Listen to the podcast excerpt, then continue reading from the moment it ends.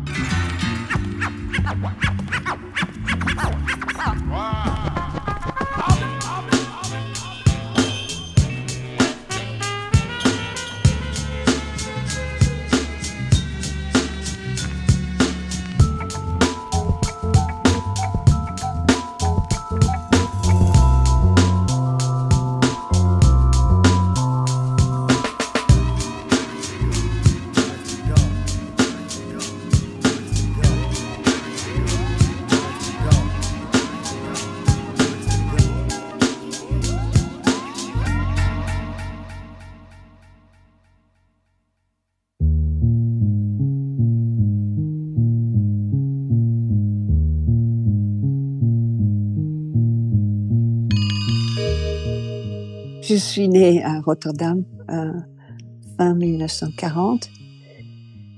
Et donc j'ai passé vraiment mes premières années euh, dans un temps de guerre. Je m'en suis aperçue vers quatre ans, j'ai commencé à comprendre.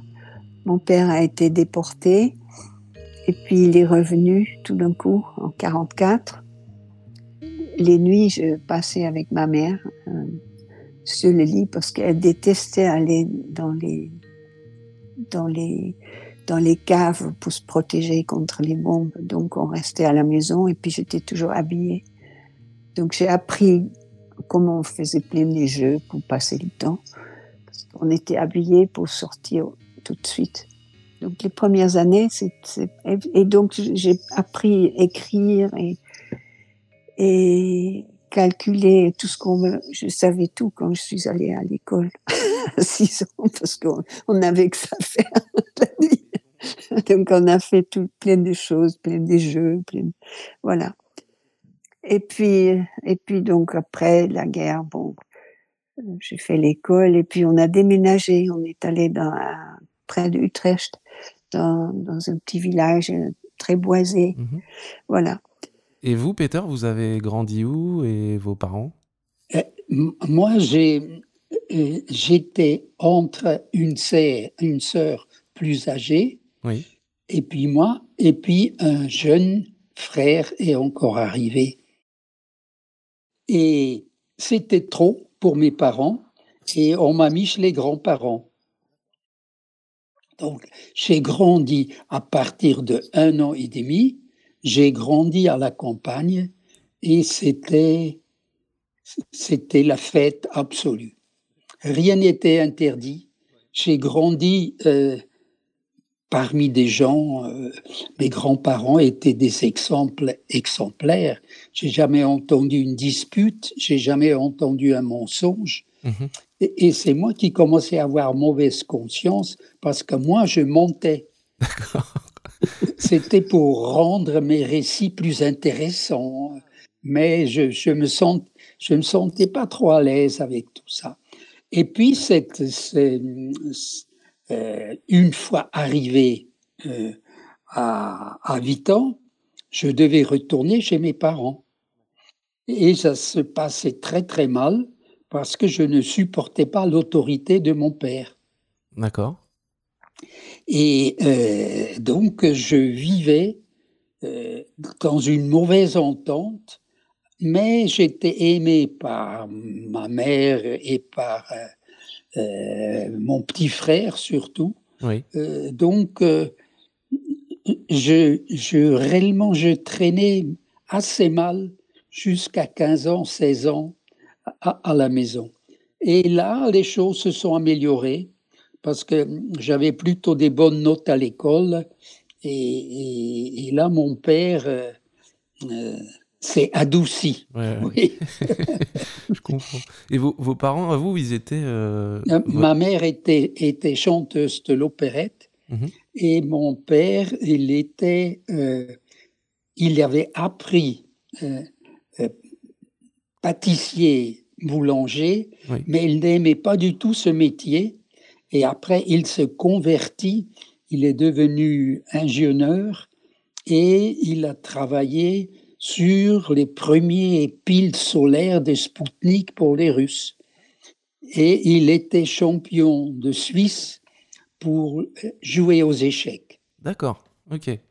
Euh, j'écoutais euh, ou je lisais, je sais plus, une interview de, vous, Peter, et je trouvais très intéressant parce que vous disiez que votre mère, vous étiez enfant, elle vous emmenait euh, dans les bois quand il y avait du vent pour écouter les arbres craquer? C'était ma mère comme ça avait des, idées pour les enfants originales. Hein.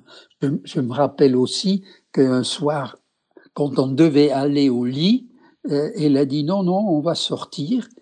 Et c'était, ça devait être vers 8h30 le soir. La nuit commençait déjà à tomber et on allait euh, au, au bord de lac de Zurich.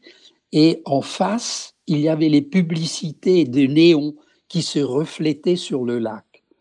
Et puis on regardait ces reflets qui se reflétaient sur le lac, et puis on reprenait le tramway et on rentrait à la maison. Ah oui. Donc c'était quelqu'un qui avait le, un très grand Elle sens du quand détail. Même hein oui. Oui, oui, oui. Hein je me rappelle aussi qu'on marchait le long d'une rivière et on s'éloignait ou on passait derrière les buissons et on, on, devait chanter un peu comme la rivière, quand le son s'en allait ou quand le son forcissait. Et voilà. Enfin, c'était ce que je que j'ai en tant qu'enfant, on avait une mère amusante et puis plus tard, on s'est dit peut-être il y a quelque chose d'important euh, qui s'est passé très tôt dans notre jeunesse. Et est-ce que euh, l'un et l'autre, est-ce que enfant vous aviez déjà une attirance pour tout ce qui était artistique? Euh, Moi, je dessinais tout le temps et j'ai gagné tout le temps les concours de dessin. D'accord. Et, ce qui était pour moi un événement étonnant, c'est mon père. Vous savez, comme Sacha, j'ai aussi vécu la guerre. Hein. Moi, en 39, j'avais 8 ans euh, et euh, toute mon école primaire et une partie de l'école secondaire, c'était la guerre. D'accord. Et euh, ce que nous avons découvert en Suisse pendant la guerre, c'était tous les avions qui étaient un peu abîmés venaient atterrir en Suisse. Aussi bien les Allemands que les Anglais que les Américains et on a vécu réellement un ciel totalement en mouvement. Il n'y avait plus un garçon qui voulait devenir conducteur de locomotive, tout le monde voulait devenir ingénieur des rations et de pilote, et moi aussi. Et, et quand j'ai dit ça à mon père, mon père m'a dit, mais je te conseille quand même de passer de voir un orienteur. Euh, oui, un euh, conseiller d'orientation, quoi un conseiller d'orientation. Et, c'est ce que j'ai fait. D'accord. Et il vous a dirigé vers quelque chose de plus artistique à ce moment-là? Oui, il, m'a il a regardé tous mes certificats et puis il a dit oui, et qu'est-ce que vous aimeriez J'ai dit moi, j'aimerais dessiner et mhm. construire des avions. et, puis euh, il m'a dit oui, alors il faut faire l'université, il faut faire ceci, il faut passer à l'ETA. Euh, et, j'ai dit oui, et alors? Et Il me dit euh, dans le canton de Zurich, j'ai vu à peu près 60 certificats comme le vôtre. Mais moi, ce que j'ai pas vu, c'est quelqu'un qui a toujours la meilleure note en dessin et en dessin géométrique. Donc, moi, je vous conseille de vous présenter déjà à l'école d'art euh, tout de suite. J'ai dit, mais, mais j'ai pas encore, j'ai pas encore mon bac. Elle dit, écoutez, ça, laissez les dirigeants de l'école des arts décider si vous êtes admis au concours ou non. Et puis j'ai présenté mon dossier. Le directeur, c'était Johannes Itten. Il a regardé mon dossier et trois semaines, j'ai reçu une lettre. Oui, vous êtes accepté de passer le concours. Et puis j'ai passé le concours et donc à 16 ans, je suis rentré à l'école d'art et je suis sorti à 20 ans. D'accord. Et est-ce que vous avez le souvenir de la première fois où vous regardez des photographies euh, avec intérêt à, à la fin de la guerre, je passe devant un magasin de photos et il y a exposé un tas de morts, mais empilés comme une pile de bois. D'accord. Et, et, cet agrandissement, c'était à peu près un mètre sur 60 centimètres il faut que vous sachiez, c'était extrêmement rare qu'on voyait une photographie plus grande que, que, que, 20-30. Et donc, mm. je rentre dans ce, dans ce magasin et je demande le photographe, qu'est-ce que c'est que ça, ce que vous avez en, en vitrine mm-hmm. Et il, vous savez, après, à la fin de la guerre, en Suisse, il y avait toutes les gens qui s'enfuyaient ou des, des prisonniers, des juifs, enfin, tout ce qui arrivait en Suisse, c'était d'abord mis dans des camps de football qui étaient entourés de grillages. Et le soir, les ouvriers allaient donner des cigarettes et des chocolats à travers ce grillage. D'accord. Et, et, ce photographe était descendu aussi. Il a donné des cigarettes à travers le grillage et un des prisonniers lui a donné une pellicule Leica non développée. Et sur cette développée de, de Leica, il y avait toute l'horreur des camps de concentration de Auschwitz. Alors le photographe est immédiatement retourné, mais les prisonniers restaient dans ce, dans ce truc très peu de temps et il n'a pas retrouvé le mec. Mhm. Mais c'était un moment où on ne savait pas encore ce qui se passait à Auschwitz. Vous voyez, c'était au début de 44 et c'est ça qui m'a fait le premier contact avec la photographie.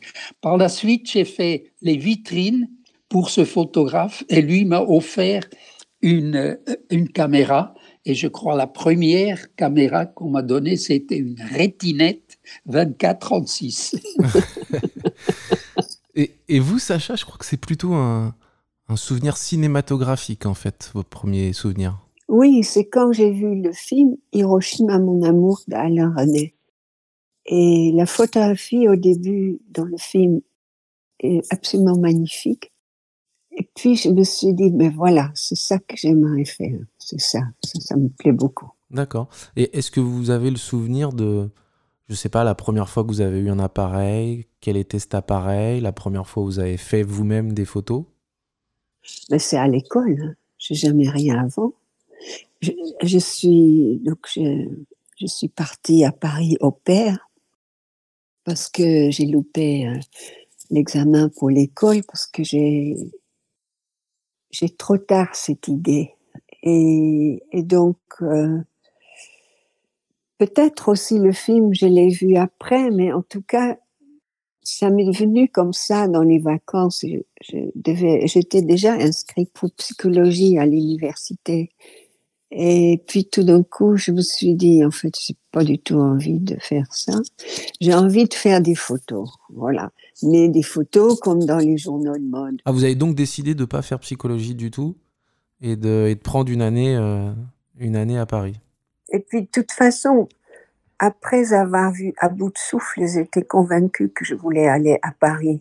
Donc, je me suis dit, bon, comme je peux pas faire photographie, ben, je commence par Paris. Et donc, euh, voilà, je suis donc arrivée une année après, après Paris, même en retard, parce que j'ai tellement travaillé à Paris que j'avais une espèce de burn-out. Et je suis arrivée très tard dans une classe de, je crois qu'on était 15 ou un peu plus. Et puis tout le monde, c'était des amateurs, ils avaient des chambres noires, ils s'y connaissaient. Il y avait, on était trois filles. Et moi, j'étais la seule qui savait strictement rien. Donc, le concierge a eu la gentillesse de me donner un relais corps de l'école, et puis il m'a dit comment mettre le film, et puis il a dit maintenant tu as trois euh, possibilités. Soit euh, c'est la maison de vieux monsieur, euh, ou soit le marché, soit l'usine de betteraves. Je me suis dit, bon, allons-y, oh, l'usine de betteraves, ça me paraît plus excitant. Comme thématique, en fait. C'était des, des lieux où vous deviez aller faire des photos, quoi. Voilà. Donc, et puis, et puis maintenant que j'ai cette exposition à Breda, Oui. euh, j'expose en fait dans ces maisons où il y avait les vieux monsieur. On allait faire des portraits. Ah, ouais, ouais, d'accord. Oui, c'est- devenu un musée. Et oui, c'est une coïncidence tout à fait in- incroyable. Euh, donc voilà, l'usine de betteraves n'existe plus, mais j'ai trouvé même à Breda un garçon qui était dans la même classe, mais qui est parti très très vite et qui a fait qui m'a ressorti plein de photos de moi dans le musée, dans l'usine de betteraves. Ah, ouais, d'accord. Donc, un- finalement, un témoignage de vos premières prises de vue, quoi.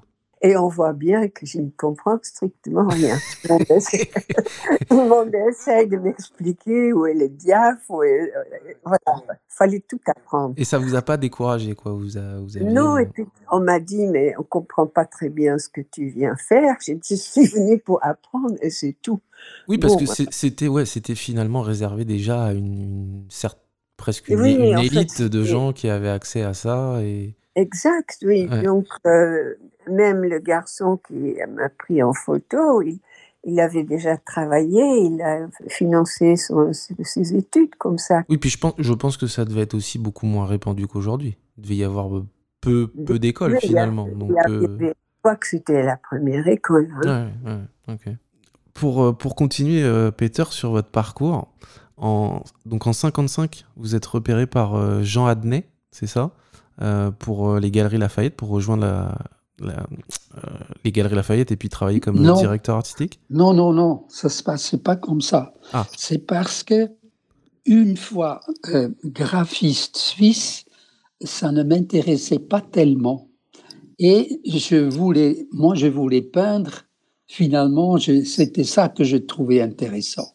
Voyez, et, le, et comme en Suisse, il n'y a pas d'académie de peinture, je me suis inscrit aux Beaux-Arts à Paris.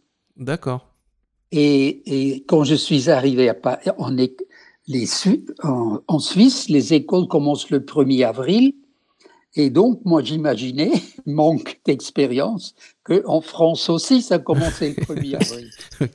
Et je me présente au- aux Beaux-Arts et on me dit, mais jeune homme, non, non, ça passe pas comme ça. Il faut revenir le 5 septembre. Et, moi, j'ai dit non, je suis là, je reste. Et puis on m'a dit, écoutez, non, ça ne va pas comme ça. Et, et puis j'ai insisté et, et le directeur a dit, faites-moi venir le doyen.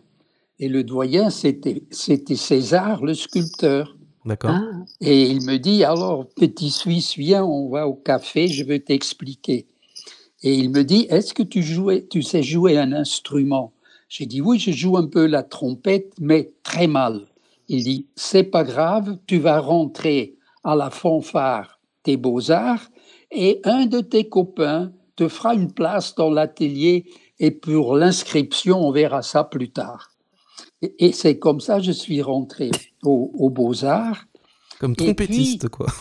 oui, et puis une fois à Beaux-Arts, je me suis aperçu que tous les gars autour, comme Dmitrienkov, comme euh, il y avait aussi Harp, il y avait, enfin, il y avait plusieurs qui étaient en fin de parcours, et comme je savais faire les photos et je connaissais la typo, je faisais les affiches et les dépliants pour eux. D'accord. Et puis, euh, un de ces, euh, un qui était aussi à l'école, qui s'appelait euh, Jean-Pierre Rosier, était, à part qu'il était étudiant aux Beaux-Arts, il était conseiller culturel à, NRF chez Gallimard. Et un jour, il vient me voir, il dit, tu sais que le, avec le temps, le cliché s'est écrasé, il faudrait faire un nouveau document du NRF. Est-ce que tu sais faire ça? Mhm. J'ai dit, écoute, ça ne me pose pas de problème, et donc j'ai re-exécuté en noir et blanc le NRF. Ce n'était pas mon, mon invention, c'était tout simplement une exécution en noir et blanc. D'accord.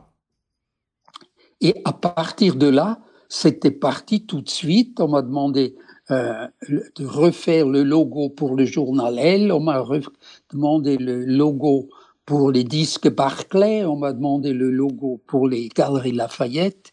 Et, c'est comme ça que je suis relativement sorti très vite de ces beaux-arts parce que euh, on, me donnait du boulot et comme je s'étais parti sans argent à Paris, évidemment, ça m'arrangeait aussi de gagner tout de suite. Donc vous avez commencé euh, malgré vous, quoi, en fait. C'est ça. Ok. Et, du coup, quand vous arrivez aux Galeries Lafayette, euh, apparemment, vous remettez tout de suite en cause la typographie. Oui, je veux dire que je, j'étais étonné par la qualité de la décoration qui était fait en grande partie par Slavique. C'est-à-dire que j'ai trouvé là subitement une modernité en dehors de, l'école Bauhaus. Mhm. Vous voyez, il avait, ils avaient un, ces décorateurs avaient des idées euh, qui, me plaisaient.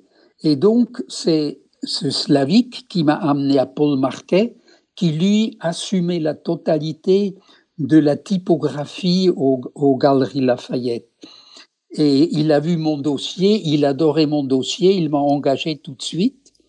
Et donc, euh, à partir de cet atelier de Paul Marquet, je suis devenu directeur artistique des Galeries Lafayette en 55. Et c'est là, effectivement, j'ai commencé à introduire la photographie de mode parce que jusqu'à là, c'était surtout des dessins en noir et blanc qui étaient utilisés pour les annonces dans la presse. D'accord. Ah, il n'y avait pas encore de photographie de mode à proprement parler, en fait? pas dans la presse quotidienne. D'accord. D'accord. Et, même, dans le journal Elle, il y avait plus de dessins que de photos. Vous, savez, tout est toujours aussi un peu historique. Euh, à mon arrivée aux Galeries Lafayette, la totalité de ce que vous pouviez lire du plus petit prix à côté des chaussures ou au niveau du manteau ou au niveau du chapeau était écrit à la main. Ah oui, d'accord, ok. Il n'y avait aucun autre moyen de reproduction à ce moment-là. Tout était fait à la main. Il y avait 39 peintres de lettres dans l'atelier de Paul Marquet. ok, je vois. c'est fou. ah oui, c'est fou, ouais. c'est clair. Et, et, du coup, euh, euh, je, passe assez rapidement, mais c'est vrai que vous avez fait tellement de trucs que finalement, c'est bah, bah, un, peu compliqué. Mais en 59, du coup, euh, comment ça se fait la rencontre avec le, le journal Elle et comment est-ce qu'il vous contacte? Une fois plus, après les Galeries Lafayette, je suis parti en Amérique et je voulais peindre parce que j'avais quand même tout le temps une galerie à Paris et j'avais fait plusieurs expositions et, et, ça se vendait bien. Et donc, après les, les Galeries Lafayette, je suis parti en Amérique et je, voulais faire de, la peinture. Mais j'étais parti dans une, dans une peinture abstraite. On appelait ça l'abstraction lyrique au moment. Et en même temps, là-bas, c'était le début de Andy Warhol et du pop art. Et, donc, j'étais en contretemps. Et, et après quatre ou cinq mois euh, que j'avais passé en Amérique, j'ai reçu une lettre de Hélène Lazareff qui m'a demandé de devenir directeur artistique du journal Elle. Donc, je suis revenu d'Amérique et j'ai attaqué en France. D'accord.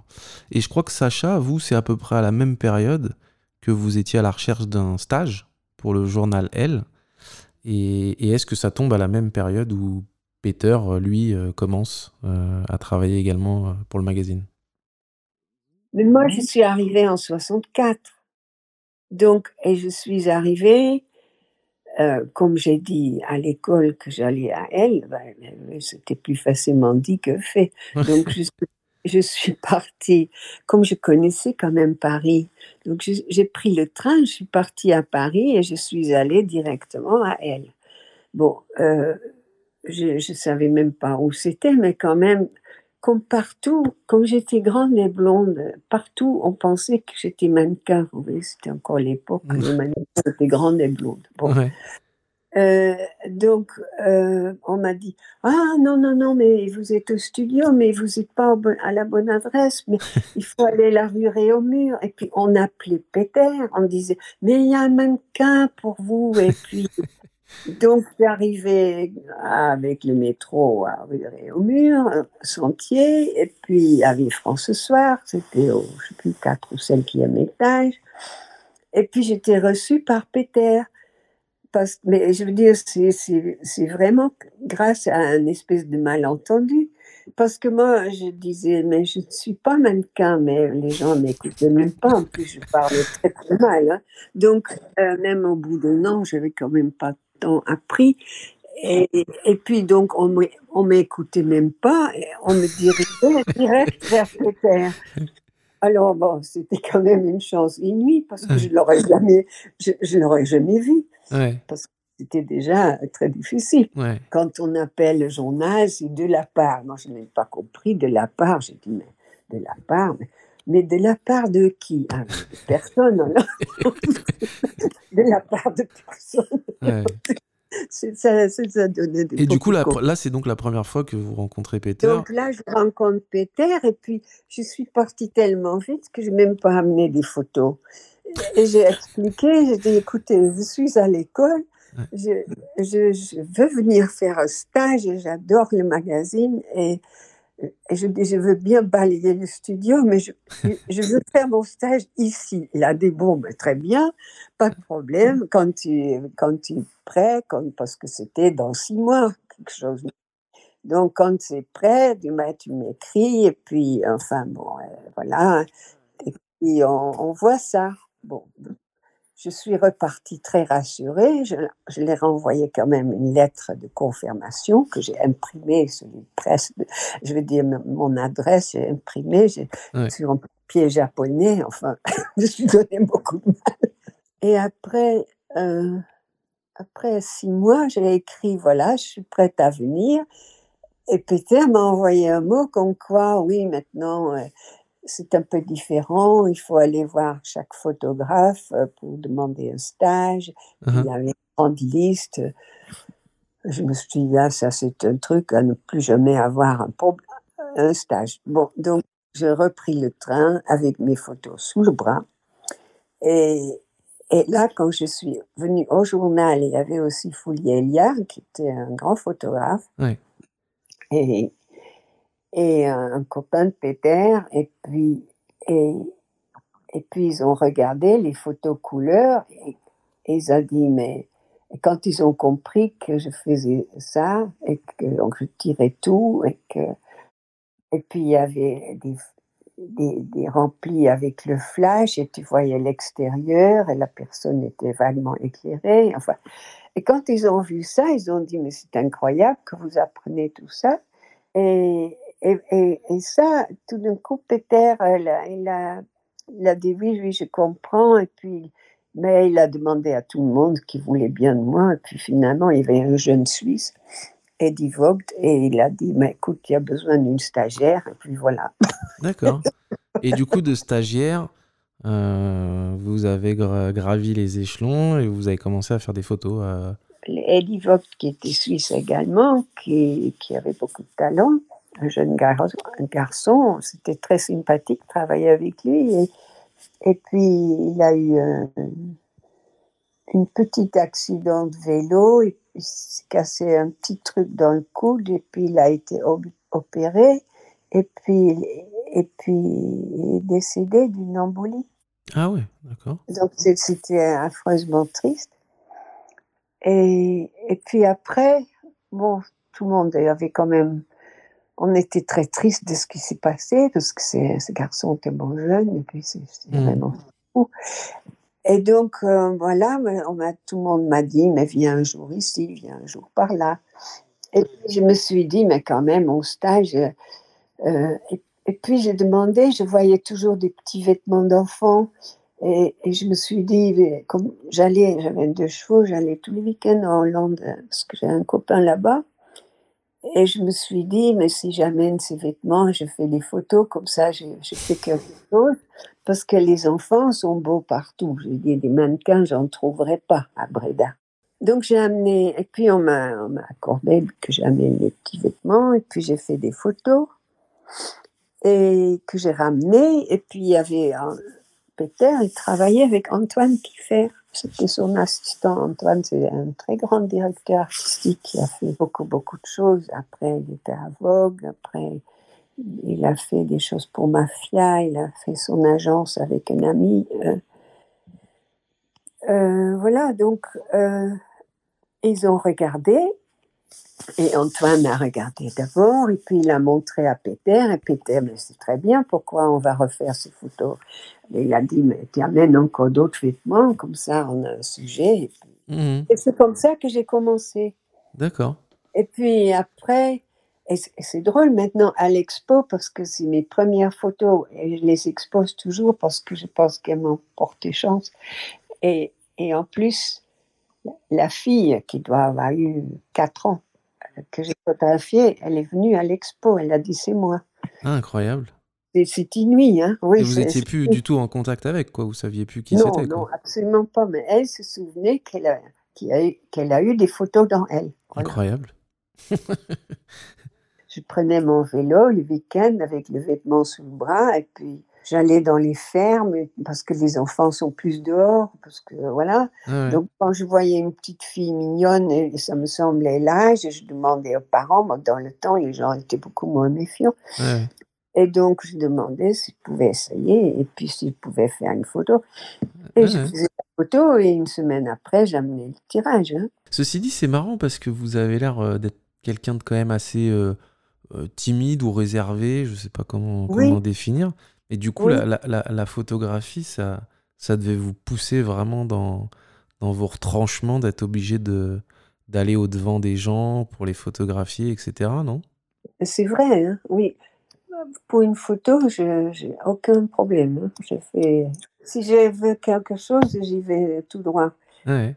Et puis, c'est c'est vrai que c'est c'est un métier qui, qui m'allait comme un gant. Ouais. J'adore flairer et puis comme ça composer très à l'im- Parce que moi, j'ai- il y a des photographes qui réfléchissent beaucoup à leurs images quand ils- avant de les prendre. Oui.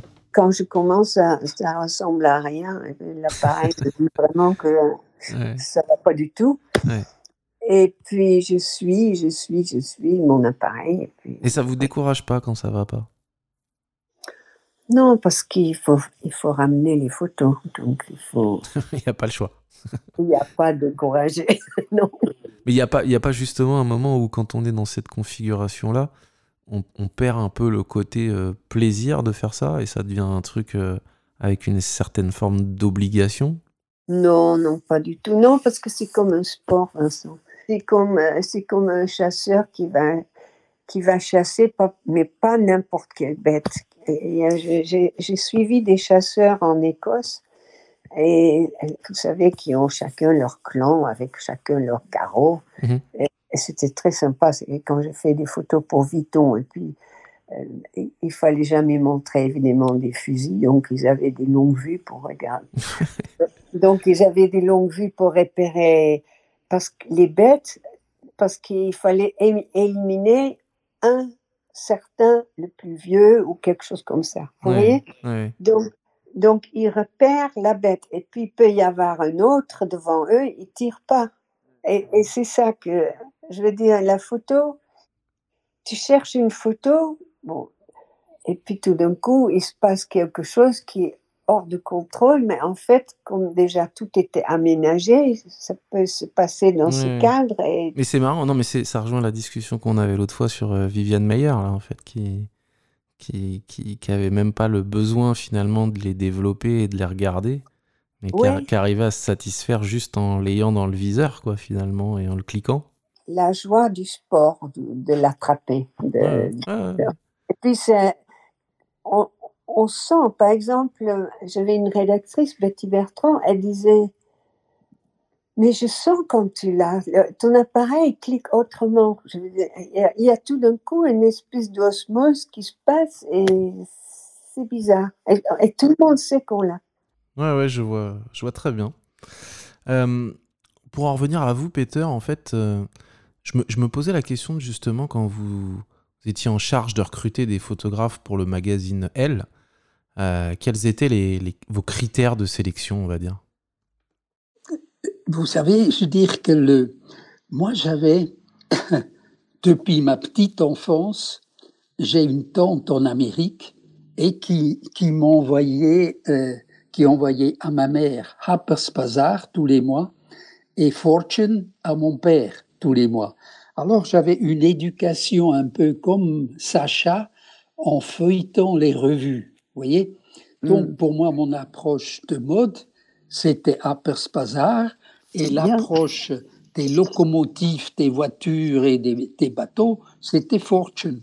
D'accord Et, et euh, donc, moi, je connaissais pas plus que ça de la mode. Alors, quand Hélène Lazareff m'a fait venir au journal Elle, c'est parce qu'elle n'aimait pas la typographie française. Elle aimait la typographie anglo-saxon. D'accord Et, et c'est pour ça qu'elle m'a fait venir. D'accord Et donc, je m'occupais surtout tout de suite de trouver des illustrateurs modernes, des photographes modernes. Et, et pour cela, elle m'a fait la leçon. D'accord Elle m'a dit, la photographie, les photographes de mode sont trop chics. Moi, j'aimerais mieux que tu travailles avec des photographes qui ont des vues globales. Mhm. Et, et donc, euh, je- évidemment, dans la mode, il y avait très très peu de monde à Paris, à part de Harry Merson et de Dambier. euh, je, je crois qu'il y avait que trois ou quatre mecs. D'accord et parce qu'il n'était pas question que je prends les gens de Vogue. Hélène Lazareff ne voulait pas de. Elle appelait ça un journal bourgeois et que la haute couture, de toute façon, c'était démodé et qu'il fallait absolument voir les choses autrement. Il m'a dit il ne s'agit pas de montrer de la mode, il faut que la femme qui porte quelque chose a l'air plus jeune que ce qu'elle est. D'accord Ça veut dire elle considérait que le comportement d'un mannequin était aussi important que le vêtement qu'elle portait. Donc, à partir de là, voyez, je cherchais des photographes qui avaient des idées de comportement, qui avaient des idées d'image globale. Ça veut dire que la photo plaît en dehors du vêtement qu'on porte. Donc, c'était ça, si vous voulez, un peu la, la base de ce que je voulais faire. Et au bout d'un an ou deux ans, Hélène Lazareff m'a dit, tu sais, ça fait toujours encore un peu mode, j'aimerais que tu fais des photos toi-même. Ouais Et, et- et tu prends euh, ton ami et tu prends pas de mannequin. Et c'est comme ça que je suis rentré dans la photographie dite de mode. D'accord. Et euh, tout à l'heure, Sacha parlait du photographe Fouli Elia, euh, qui je crois était quand même euh, quelqu'un d'assez important à ce moment-là et qui, qui était assez avant-gardiste également. Est-ce que vous pourriez nous en parler? Fouli était là depuis le début parce que c'était quand même pour moi le meilleur photographe. Tu vois, je veux dire qu'il Oui, était un peu artiste et, euh, et il faisait des photos de mode réellement euh, qui passaient dans le journal. Ça veut dire, euh, oui, euh, ce n'était plus des postes mannequins banals, mais c'était plutôt des attitudes. Et puis, il faut peut-être dire aussi, euh, Sacha, que la demande de Hélène Lazareff était difficile parce que nos pellicules étaient lentes.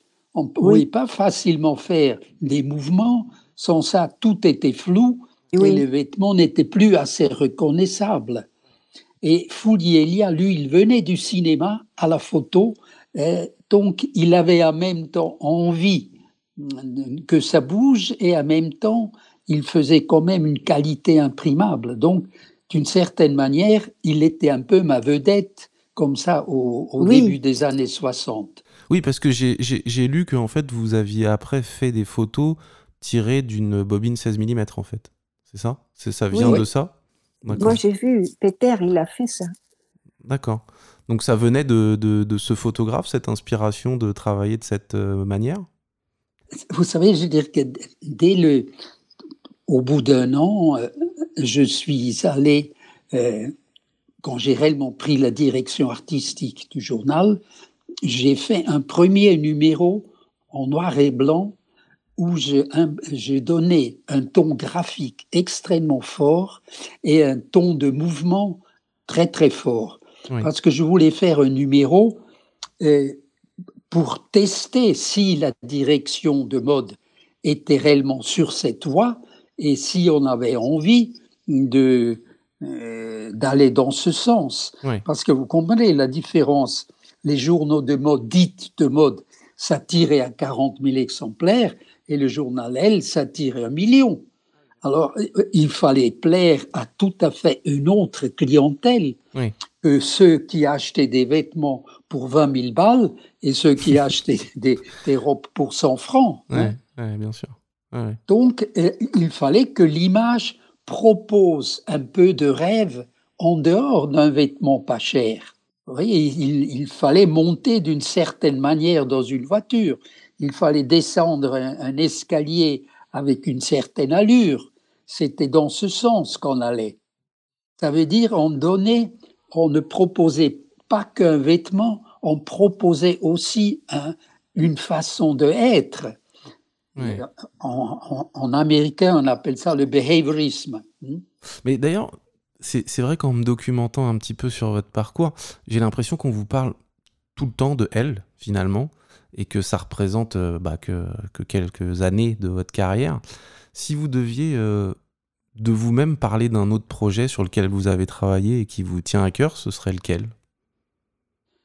Ben, vous savez, je veux dire que, comme j'ai dit tout à l'heure, l'histoire est quand même toujours importante, puisque c'était le début de la photographie en couleur. Et l'imprimerie arrivait à peine à suivre. Vous voyez, le journal au, au départ, malgré qu'il avait 200 pages, il avait que 8 pages en couleur. Mhm. Alors euh, aujourd'hui, où tout est en couleur, ça veut dire que tout, tout se modifie, non? Oui, oui, oui. Parce qu'une photo noir et blanc, c'est une image que vous devez finir vous-même. Et quand un, un vêtement est gris, est-ce qu'il est jaune citron Il est gris Il est bleu pâle Il est quoi? Vous voyez, je veux dire, et, et ce jeu de compléter l'image a quelque chose de magique dans la photo noir et blanc. Puisque quand on vous amène une réalité beaucoup plus, mais évidemment, l'information de la couleur en mode est extrêmement important. Euh, C'est pas pareil un pull citron ou un pull gris. Et à partir du moment où les, euh, les, les quotidiens ont commencé à comprendre que la publicité était une chose importante. Ils ont commencé à mettre un supplément couleur dans les quotidiens. Mhm.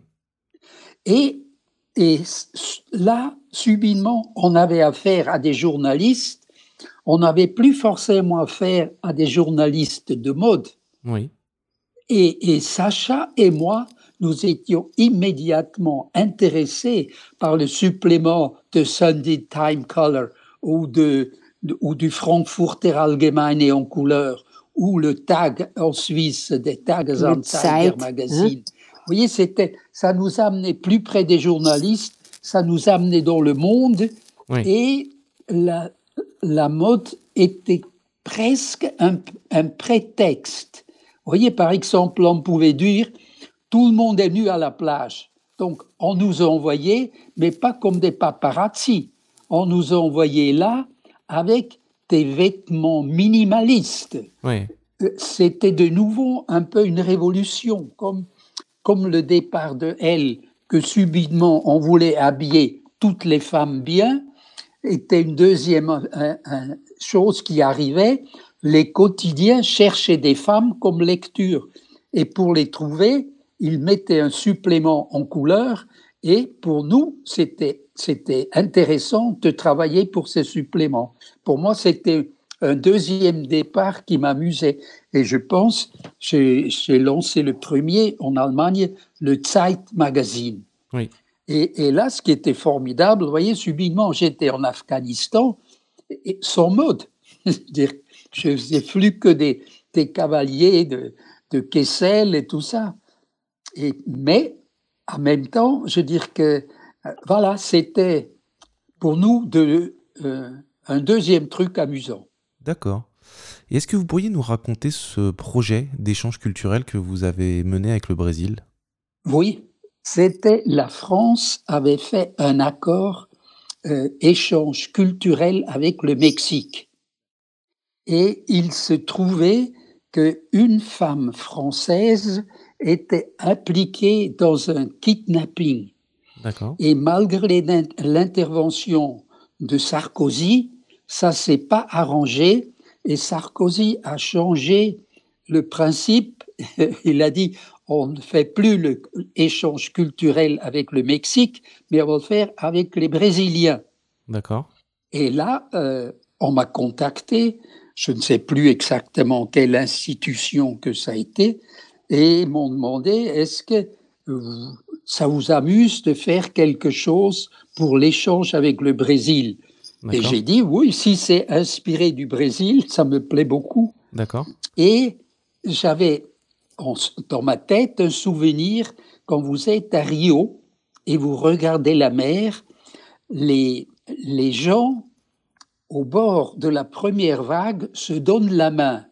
Oui. Et c'est une vingtaine, une trentaine. Ils ne ils se baignent pas réellement, ils courent que de la première vague et ils reculent. Et ce qui m'avait frappé, c'était deux choses. D'abord, les filles ne montraient pas les seins, mais elles montraient les fesses. Et de l'autre côté, il y avait des noirs, des blancs et des gris et des jaunes mélangés.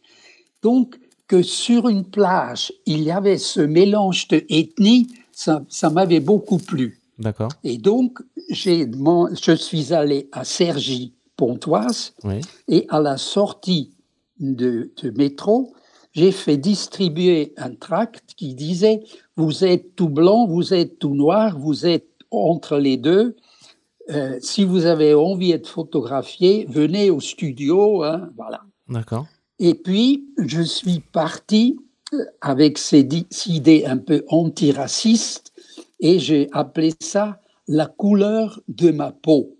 D'accord. Et en réalité, j'ai fait la mesure de la couleur de ces gens au milieu du front d'une façon électronique et je les mettais derrière un échantillon du catalogue Pantone et c'était la couleur de ma peau et CD 7541. Voilà, c'est-à-dire que si vous voulez, j'ai j'ai minimalisé la couleur de la peau à, à une statistique internationale de la reconnaissance de la couleur qui est Pantone. Ah ouais. Incroyable. Ah oui, c'est, c'est oui, je, je, je le savais, c'est superbe ça. Ah ouais, ah ouais, l'idée est, est très très. Mais après, comment, comment c'est, c'est, paru comment? Parce que Après, j'ai fait des agrandissements à la taille réelle. d'accord. De la peau. Euh, Uniquement Non, non, non. des, euh, des visages. tout non? le personnage derrière l'échantillon de, du ponton. D'accord. Oui, ils étaient nus, mais on ne les voyait pas parce que je mettais quand même aussi un petit morceau de tissu euh, européen ou africain ou, ou- ou- ou hollandais. La plus blanche, c'était comme Sacha, une tout blanc et, et une tout blonde. Mais c'est sorti où? C'est, c'est, euh, je me rappelle plus exactement la date. Enfin, c'était du moment de Sarkozy, ça je suis sûr, et c'est sorti dans, dans plusieurs catalogues. Enfin, D'accord, incroyable en tout cas. Euh, la, première, la prochaine pardon, question que j'avais, c'était euh, si vous deviez, euh, Sacha, évoquer un, souvenir ou un, ou un moment marquant euh, d'un shooting que vous avez réalisé, est-ce que vous en avez un qui vous vient en tête? Quelque chose où il y a eu quelque chose de plus que sur les autres? Oui, il y en a quand même. Il y en a plusieurs. Mais bon, il y en a une, par exemple, c'est une photo, c'est d'un vêtement d'Issey Miyake qui est accroché à mon pied de photo. Parce que moi, le pied de photo, il sert au sac photo, aux rédactrices, mais jamais à moi. Je dois avoir un deuxième pied pour moi si j'en ai vraiment besoin. D'accord. Donc, ce vêtement était très joli accroché et puis on a dit c'est presque trop beau comme ça, c'est pas la peine de de mettre ce, ce- c'est magnifique, mais il y a toujours la tête du pied, hein, c'est très il a une tête suisse en plus, très métallique et donc c'est assez moche. Et puis on était à tout d'un coup je peux plus dire le nom, mais c'est pas grave. Il y avait du palmier sur la plage. Et donc, avec le coiffeur, mon assistant, on a fait la courte échelle. Il a arraché une feuille du palmier parce que c'est toujours très joli. Hein, c'est comme un tissu ce qui est en bas des palmiers. Donc, il a arraché ça pour couvrir la tête du pied. Et puis, en tombant, il y a un petit, un petit lézard qui est tombé. D'accord. Et puis, je l'ai attrapé et je l'ai posé juste sur l'épaule du vêtement. Et puis, il y avait cette feuille de palmier qui tenait. J'ai fait deux photos et puis il est parti. Voilà. D'accord.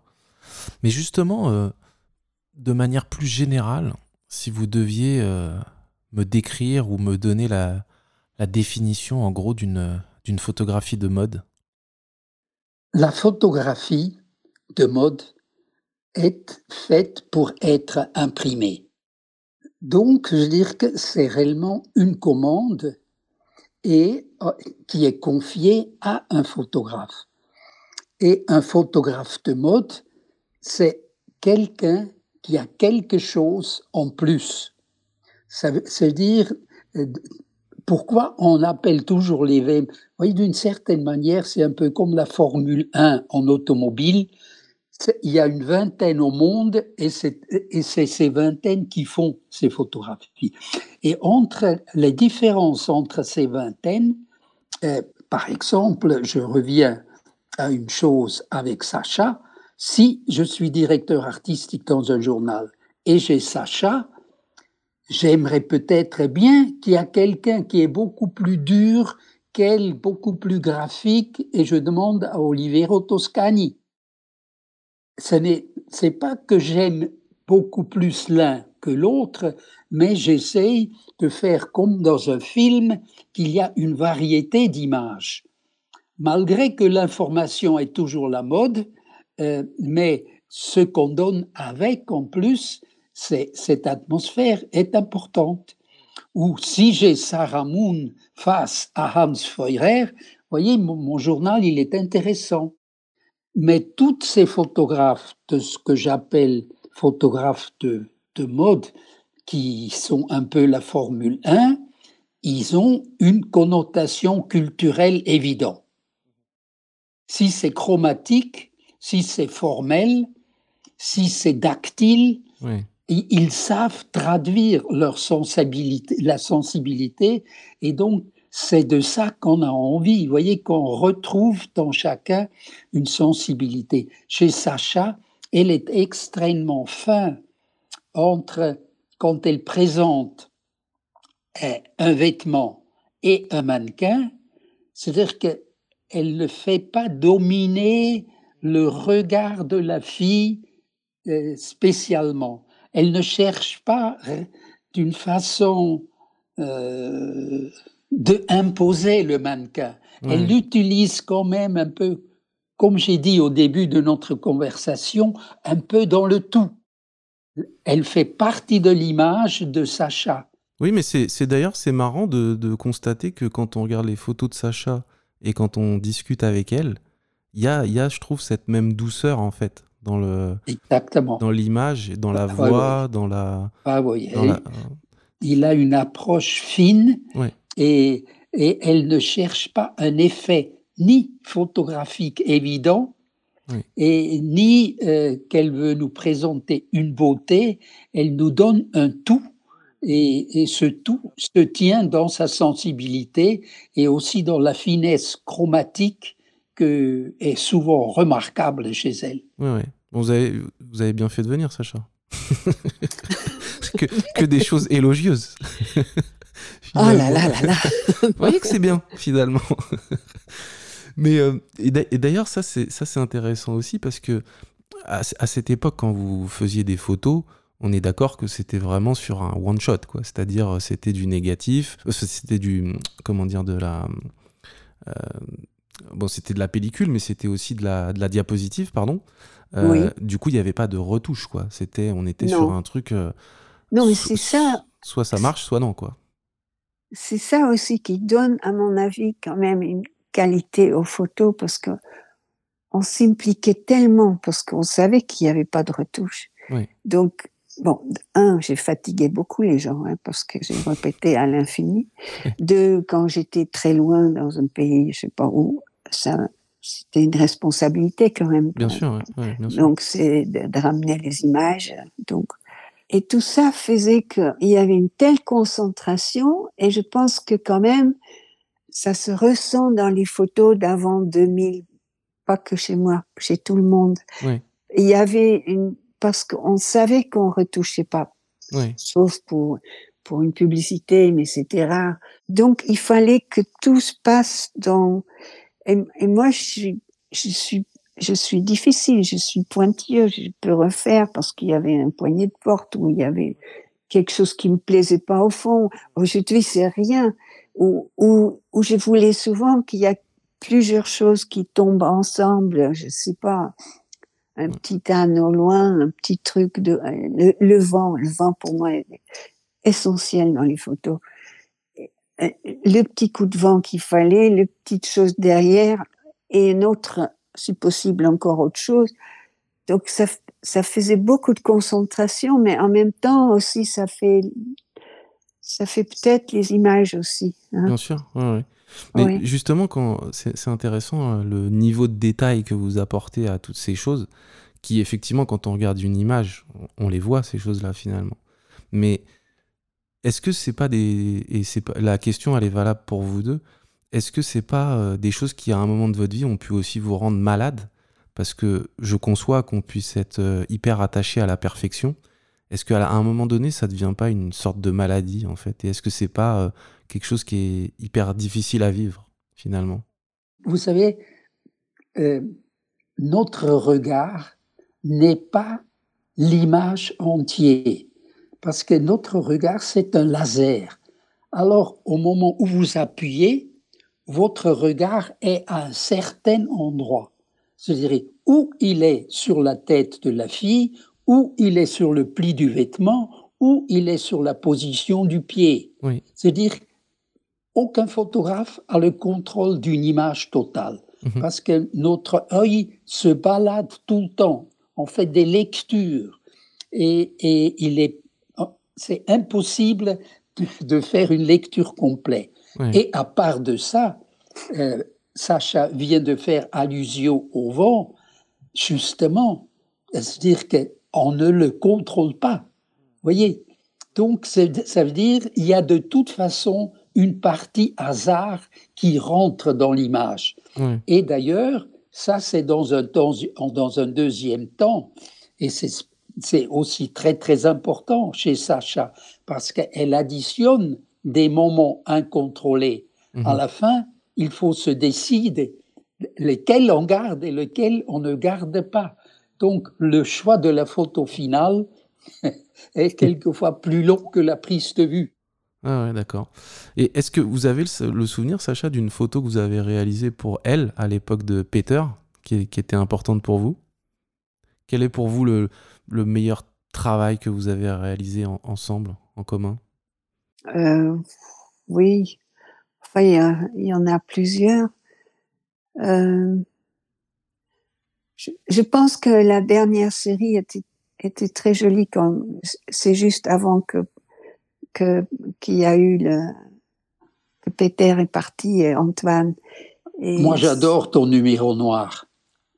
Ah, le numéro noir. Fabuleux, fabuleux. Ah, mais ça, c'est un ah, numéro. Ah oui, tu as raison. Là, avec le pneu, avec. Oui, non, mais c'est aussi Peter. C'est là, c'est la mise en page qui est extraordinaire aussi, parce que ton idée de, de ton idée de de mettre à côté des filles noires comme ça, des petites barquettes avec des framboises et des murs. Et, et puis il y avait euh, des photos avec Pat, avec un pull rayé. Et Peter, il a mis un store parce que c'était des photos de folie. Hein. Et puis, c'est vrai que c'est un numéro inoubliable. D'ailleurs, c'est accroché dans le musée. Oui et, et oui, oui, avec, une, avec la photo de toi, que je t'ai envoyé tout ça par mail. Peut-être tu peux regarder sur ton ordinateur les hum. photos du musée. J'ai envoyé à Peter, j'enverrai à Vincent aussi. Sont, sont superbes. Non, j'adorais ton catalogue là, Sacha. Oui. Je le trouve vraiment frais. Tu vois, je trouve c'est beaucoup mieux que les livres. Euh, là, c'est c'est réellement un, un rapport Sacha. Très très bien. Hein. C'est vrai? Ah j'ai dû vraiment faire tout moi-même. Hein. il y a le directeur artistique, il voulait seulement, c'est comme du prêt-à-porter, tu vois, il voulait juste que je dise comment et quoi. J'ai travaillé un mois, mais c'était hyper dur. Hein. Et justement, qu'est-ce que vous pensez des, des gens qui finalement aujourd'hui euh, euh, sont photographes de mode ou sont directeurs artistiques dans les magazines? Quelle est pour vous la différence entre votre époque, entre guillemets, et, les, la jeune génération d'aujourd'hui? En termes d'approche, en termes de, qualité, en termes de, voilà, de, passion des choses Est-ce que vous sentez qu'il y a un décalage ou est-ce que finalement pour vous c'est la continuité? Vous savez, ça commence quand même par la mode. Et la mode actuellement, ce n'est pas intéressant. C'est n'importe quoi. et, dans ce mélange, euh, les images qu'on fait, vous voyez, je veux dire que c'est difficile pour les photographes du moment où il n'y a plus des options sévères, mais et, et, et il n'y a-t-il pas aussi un manque de direction dans les journaux de mode? Aujourd'hui, ils vivent tellement, ils sont obligés d'avoir beaucoup d'annonceurs et donc ils doivent rendre aux annonceurs euh, des, remerciements. Et qui est annonceur? C'est les grands noms. Hmm. Et les grands noms ne font pas de mode, ils font de spectacles. Je veux dire que tout est tellement mélangé que moi, je veux donner la faute à personne, mais c'est notre époque qui se développe comme ça. Oui, oui, oui. Non, mais j'ai l'impression que de votre période, il y avait quand même une approche beaucoup plus artisanale, en fait, dans tout ça. Euh, qui, était un truc de passionné, finalement. Oui, mais ça, c'est venu avec le computer. Vous hmm. comprenez? À, notre époque, une typographie, elle était vécue. On ben savait ce que c'est un Garamond. On savait ce que c'est un Bodoni. Aujourd'hui, c'est écrit Bodoni et, le infographiste, il appuie sur Bodoni. Mais il, ne sait pas réellement ce qu'il fait, il fait une proposition. Cet instrument du Mac, qui a des, qualités formidables, il a aussi des défauts. Et, et le fait que tout le monde a accès, il rentre n'importe quoi et évidemment aussi il sort n'importe quoi. Oui, je voudrais vous donner un exemple. J'ai eu, on m'a demandé la troisième fois qu'il est sorti le calendrier Pirelli. Oui. Euh, quand, quand j'ai accepté de faire ces douze images, il s'était clairement dit qu'on ne devait pas voir des seins et on ne devait pas voir des fesses. Oui. Parce que ce calendrier allait être distribué à 500 000 garages et pompiers. et donc, c'était une chose extrêmement populaire. Et évidemment, on allait à la plage, on faisait ce qu'on pouvait, des, filles sympathiques comme ça, non? Et, moi, je suis allé dans un club méditerranéen. Il y avait des bateaux, il y avait des chevaux, on faisait du ski nautique, on faisait du, du parachute, enfin voilà. Ce calendrier Pirelli est aujourd'hui une chose extrêmement élitaire. Mm. Il est payable, il est très cher. C'est un collector, on, appelle ça aujourd'hui. Et quand Avedon, euh, 30 ans après moi, a fait le calendrier, toutes les douze filles pour chaque mois étaient entièrement nues. Mm. Et c'était des mannequins. Vous voyez, c'est-à-dire que le, temps, euh, le tout amène un changement et nous vivons là-dedans et, on le vit plus ou moins bien. Je veux dire que moi, euh, j'ai bien vécu mon calendrier Pirelli, mais je suis sûr, Avdon aussi a bien vécu son calendrier Pirelli. Oui. Bien que la situation était absolument une autre.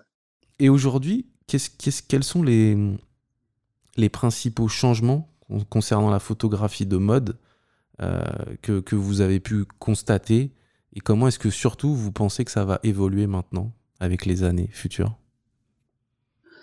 Eh ben, Ça dépend quand même comment, comment la mode va se développer. Vous voyez, je veux dire que si les femmes vont continuer à porter un jean, un t-shirt encore pendant 50 ans, mhm. ça va être difficile à renouveler la photographie de mode. Oui. Par contre, si les, inventeurs de vêtements vont trouver des choses nouvelles euh, ou oser la couleur ou oser d'autres matériaux, ça va donner des images intéressantes. C'est dire que la photo de mode, c'est quand même une information et c'est un témoignage de notre temps. Mais si c'est gris sur gris sur gris, il se passera rien. Vous avez l'impression que ça stagne finalement, qu'il se passe rien de, de, plus. Actuellement, nous sommes dans le creux de la vague, oui. D'accord. Mais vous pensez que à un moment, il y aura une sorte de nouveau cataclysme et que tout ça va, Évidemment. va, se remettre en route? Euh, je crois que ça commence déjà parce que maintenant, il y a quand même plein de mouvements des femmes qui ne veulent plus acheter de vêtements. Hein. Mhm. Déjà maintenant, on collecte dans les magasins les vêtements pour en faire autre chose. Mhm. Et puis, il y a, y a plein de gens qui commencent un atelier pour faire des choses avec les vêtements qu'on veut plus. Je veux dire, il y a, je pense qu'on arrive dans une époque, on, on, va pas produire des vêtements comme, je pense que des magasins comme H&M, ils vont avoir beaucoup de mal. Il va, falloir qu'ils changent, mm. les Zara et compagnie, parce que je crois que cette époque de, comme ça, d'acheter pour l'hiver, d'acheter pour l'été, euh, et des choses rapides qui se jettent rapidement, je pense que c'est fini. Je, je, pense avec tout le problème climatique et transformation, c'est ça maintenant qui est en cours. C'est le vêtement, c'est, je sais pas, hier même, j'ai acheté une paire de chaussures et je suis, oui, chez Timberland. Et il y a quand même une boîte pour mettre euh, les chaussures que vous voulez plus. Donc, c'est ah oui, un bon signe. Vrai, vrai. Hein? Mais je veux dire, ils prennent pas que des Timberland, n'importe quelle chaussure. Mais je veux dire, tout est comme ça. Les vêtements, c'est pareil. Je pense que façon, on va être obligé. On ne peut pas continuer cette frénésie. Hum, hum, C'était les années 80, 90 et, hum. et on en revient dans beaucoup de choses. Oui, oui. Donc, je, je pense que c'est, je vois, Oui, ou alors ils Je- vont. ils- ils- oui, enfin, on- je, je pense qu'on va s'adapter. euh, Sonia, voilà, je, je suis dans une interview, je te rappelle. c'est pas mal. ça. C'est peut-être le meilleur passage du podcast. Ah oui, ah oui, je trouve très, c'est pas mal. On rentre dans l'intimité. Je de pense que je vais le garder. Mais euh, merci énormément en tout cas. C'était euh, hyper agréable de discuter avec vous. Euh, Oui, puis j'étais ravie de- d'entendre Peter. Oui, c'était extra. ouais, ouais, vous avez toujours plein d'anecdotes, Peter. C'est c'est hyper intéressant de, Ah oui, de- en de plus vous j'ai écouter. appris plein de choses que je connaissais pas. Ça me fait vraiment plaisir. Ouais, moi aussi. Bah, merci, Oui. Peter. Euh, merci, euh, Sacha. C'était un plaisir pour moi. Salut Sacha, Oui, Sacha salut. Peter. on fera quelque chose ensemble en On, octobre. on fait hein? ça. Hein? Ah, mais ça me, ça me plaît beaucoup l'idée. Entendu. Bonne- Salut. journée. t'embrasse fort. Oui. Bonne journée. Au revoir. Au revoir, Vincent. Merci beaucoup. Au revoir.